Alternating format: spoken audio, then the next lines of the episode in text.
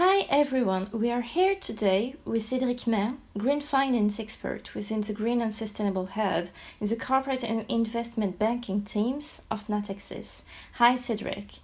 With the current US running elections, one of the core focus for the two candidates, namely Donald Trump and Joe Biden, is about their political views on climate change. You're here today to shed more light over this very sensitive issue as concerns and stakes on climate change are high. So, first of all, uh, could you provide us a short background overview? Uh, what are the climate stakes highlighted in these US elections?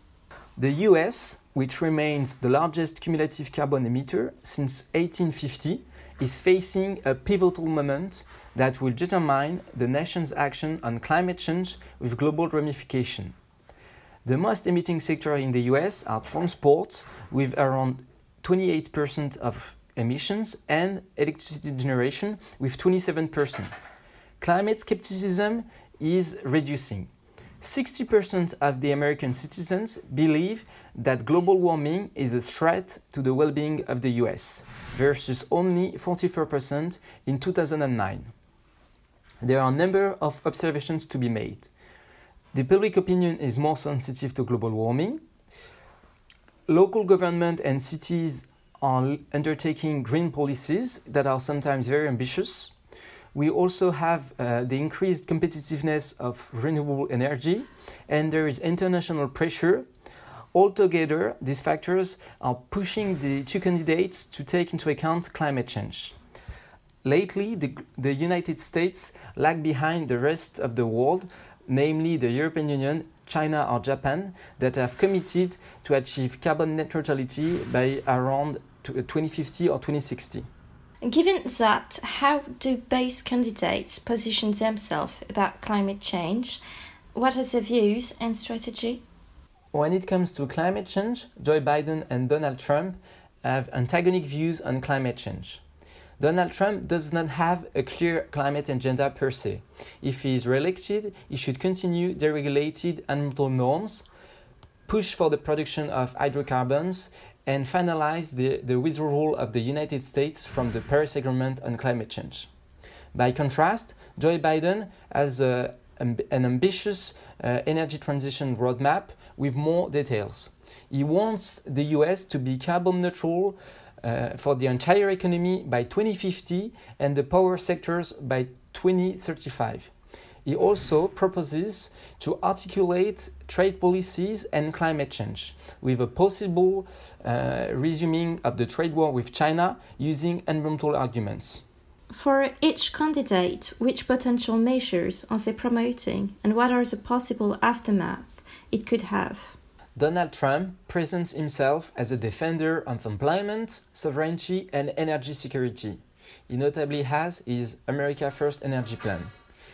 He denies less the existence of climate change and the responsibility of humankind, but the topic of climate change is not provided with specific proposals in his campaign. He intends to reduce the financial means of the EPA, the Environmental Protection Agency, and also to support fossil fuel industries in order to provide American citizens with an affordable energy.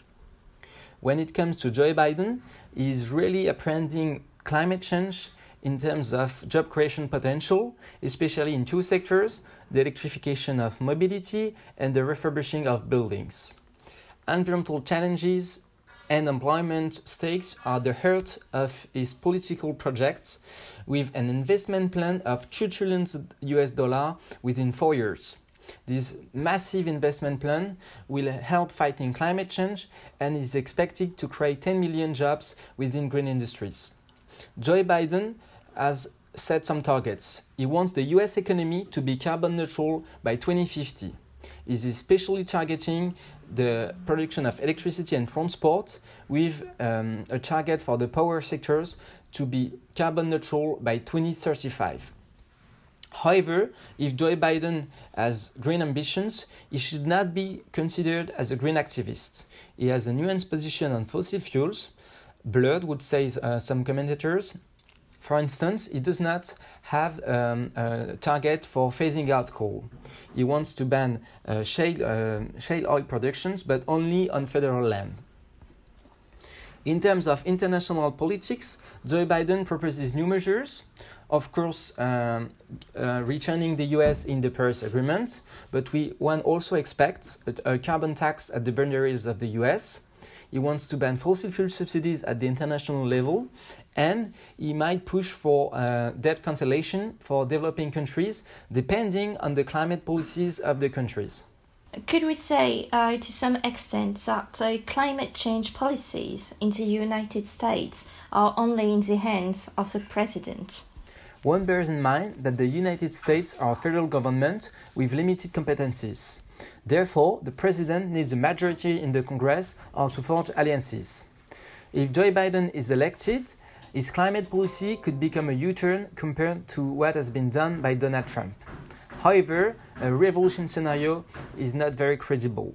That's the mobilization of other actors, namely the civil society and the private sectors, that will really frame the level of ambition of the next president of the United States.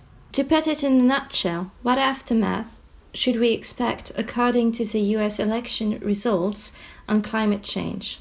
Climate change is a major point of divergence between the two candidates, but there is some common ground for instance, to continue the trade war with China and to reshore industries and jobs. Donald Trump is likely to stick to its climate skeptical uh, stand view and program. By contrast, Joe Biden wants to put climate change at the heart of his agenda. However, the likelihood of some objectives and proposals is questionable because of the lack of details or intermediary uh, milestones. American companies might be profoundly affected by the result of the election that could accelerate their transition plan and force them to uh, strengthen their climate targets. Therefore, the US citizens can really uh, push the United States on two different trajectories either to continue standing alone uh, uh, and diverge from the rest of the world, or join other um, uh, superpowers such as the EU, Japan, or China in the fight against climate change. Many thanks for all these detailed explanations, Cedric, and thank you all for listening to us. To discover more Natixis Talks podcast available on various podcast platforms, you can check on our natixis.com website and social media to follow the macro briefing US election special or the new Green Momentum series. Stay tuned.